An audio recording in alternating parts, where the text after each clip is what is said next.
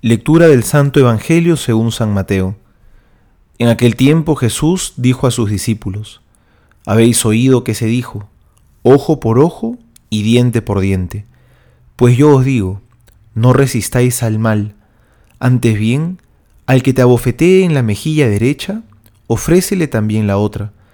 Al que quiera pleitar contigo para quitarte la túnica, déjale también el manto.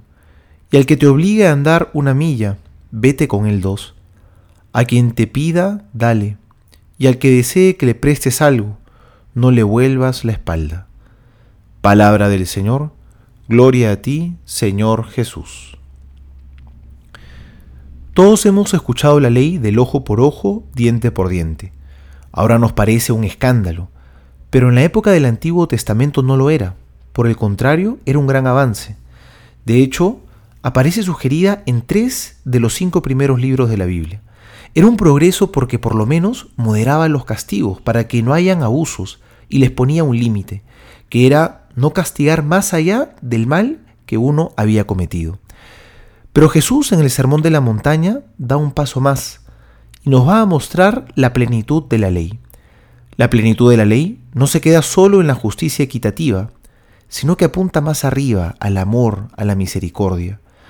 Ahí donde la justicia ya no tiene nada más que dar, brilla la misericordia con toda su luz y nos trae la esperanza. Si a cada uno de nosotros nos dieran lo que mereciéramos por las obras que hemos hecho, recibiríamos más males que bienes. La medida es la del amor, dar sin esperar nada a cambio, dar incluso sabiendo que vamos a recibir males como respuesta. Eso significa poner la otra mejilla.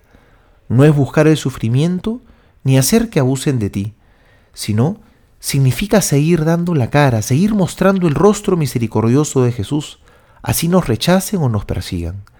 Por eso decía el Papa Francisco, el cristiano es el de corazón magnánimo, el de las cosas grandiosas.